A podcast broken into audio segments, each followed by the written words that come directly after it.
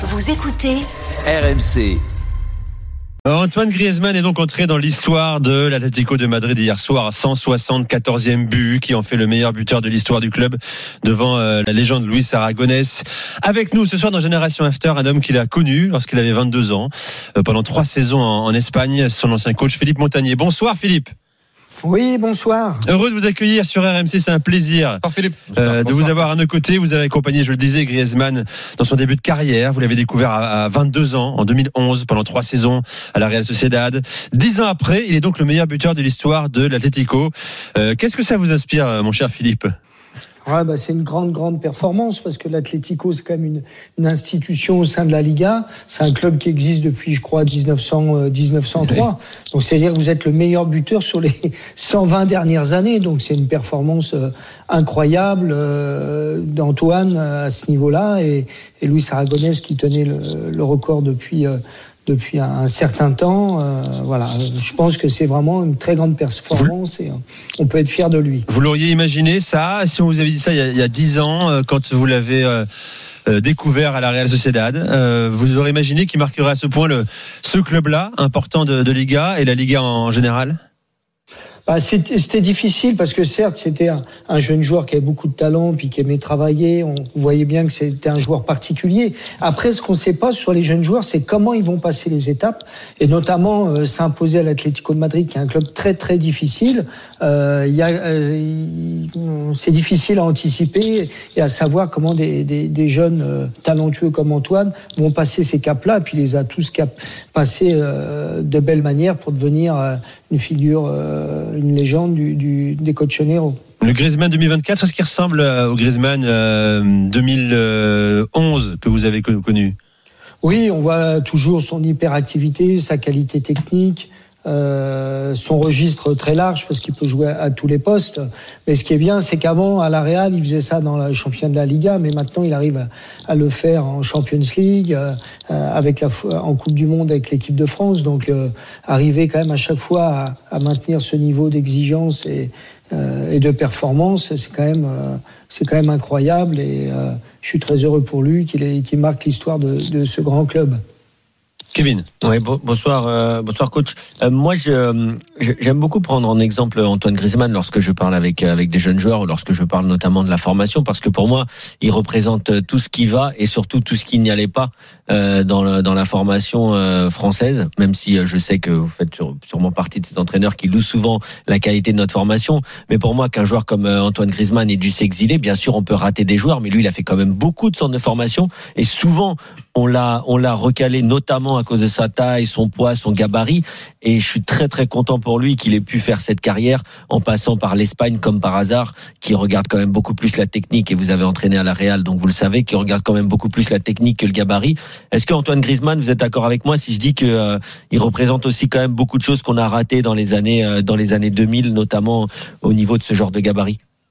Alors c'est c'est pas faux. Alors c'est vrai qu'on, je crois qu'on est le, le, le, euh, la nation qui exporte le plus, nombre, le plus grand nombre de joueurs dans, le, dans les cinq championnats majeurs, donc la formation est bonne. Mais c'est vrai qu'à un moment donné où l'aspect athlétique était quand même euh, pas une priorité, mais presque.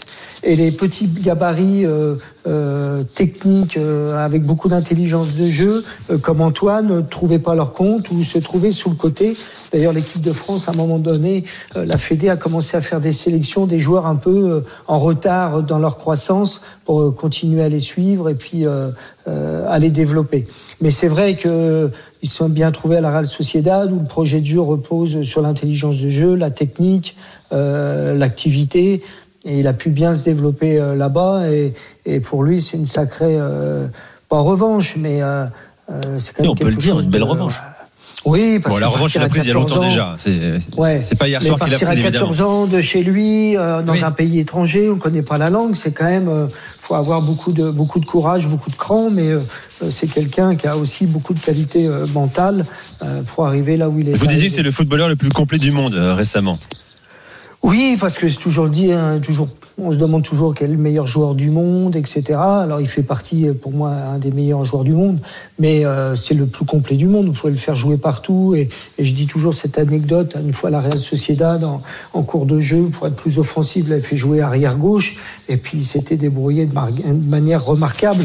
Donc euh, voilà, il peut jouer à gauche, en pointe, en 10, euh, en, en 4-3-3, comme dernièrement avec l'équipe de France au, au milieu.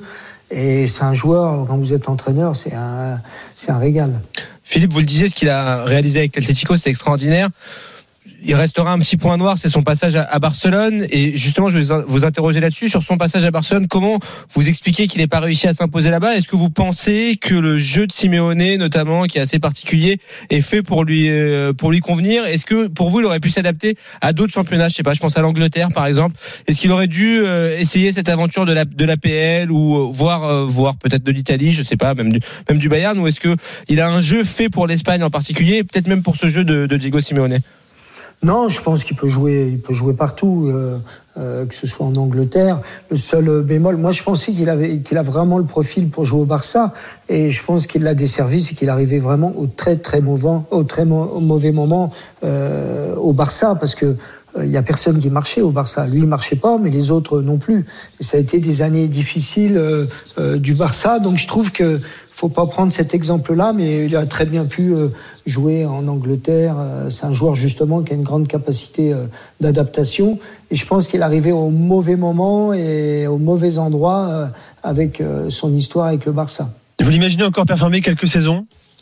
Il n'est pas vieux, il a 32 ans. Hein, oui, c'est vrai, mais il a une telle, une telle activité, il mûrit, et puis surtout, il peut jouer à tous les postes. Donc, quand on a des attaquants extrêmement rapides, on se dit bah ils sont obligés de reculer, c'est plus dur. Mais lui, il sait tout faire et, et surtout, il a toujours une grosse envie euh, euh, de jouer, de travailler. Et sa caractéristique aussi, c'est ça, c'est quelqu'un qui adore s'entraîner, qui adore jouer. Mm. Et c'est ça qui va peut-être l'amener à faire une carrière longue, encore plus longue. Et la suite, Philippe, pour durer en club, est-ce que c'est à la manière de ce qu'il fait en équipe de France, justement, de reculer un petit peu sur le terrain? Parce qu'il est plus offensif avec l'Atlético qu'il ne l'est pour l'instant avec l'équipe de France. Il pourrait aussi, euh, selon vous, endosser ce rôle de, de numéro 8 peut-être euh, en club régulièrement? Oui, on l'a vu avec l'équipe de France, dans un 4-3-3, c'est parfait pour lui parce qu'il a besoin de, courir, euh, d'être box-to-box, et il sait très bien le faire, il sait très bien défendre, et puis euh, il arrive à se projeter, à délivrer des passes décisives. Donc, euh pour ça, je dis c'est le joueur le plus complet du monde parce qu'on a l'impression qu'il est à l'aise partout. Philippe Montagnier est avec nous. Euh, je voulais parler de votre cas personnel aussi, Philippe. Hein. Euh, on se rappelle de vous, la victoire en Coupe de France avec le, le TFC. Euh, Qu'est-ce qui vous occupe aujourd'hui? Est-ce que surtout vous avez envie de retrouver un banc, un club?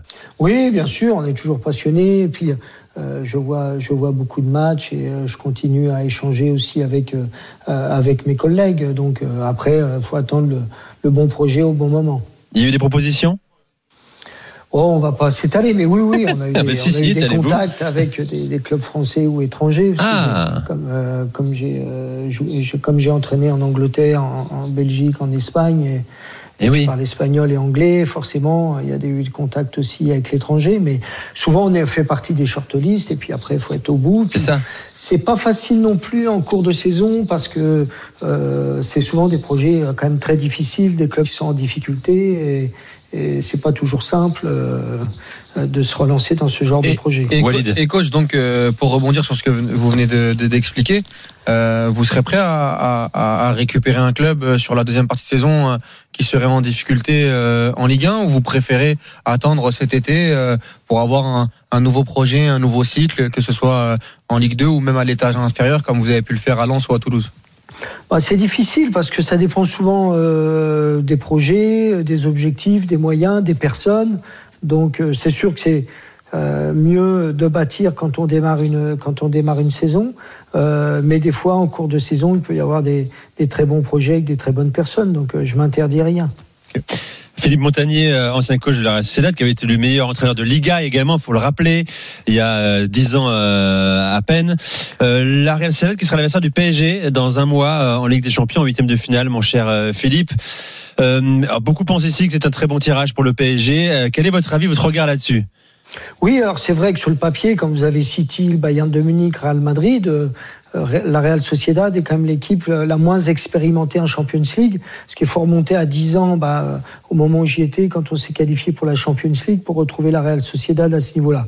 Cependant, ça fait plusieurs années qu'ils qui, qui performent bien, avec un, un, très gros collectif. Ils ont quand même fini euh, premier de leur groupe avec l'Inter de Milan, qui est le dernier finaliste. Euh, donc, il va y avoir une grande méfiance. Euh, c'est accessible pour le PSG, mais ça va, ça va pas être, ça va pas être facile. Mais la grande chance, c'est que Luis Enrique connaît très bien le club, connaît mmh. certains joueurs qu'il a eu en, en, sélection. Donc, je pense qu'il va, va bien avertir ses joueurs que, euh, certes, c'est pas un nom, mais c'est une sacrée équipe. Euh, et un sacré stade, une sacrée ambiance également. On vous rappellera hein, peut-être, hein, Philippe, c'est disponible hein, euh, quelques heures avant, euh, quelques jours avant ce, ce, duel entre la Sociedad et le Paris Saint-Germain. Merci à vous d'être venu sur RMC, un plaisir. Merci beaucoup. Merci beaucoup. Vous bientôt sur un, sur un banc de Ligue 1 ou ailleurs.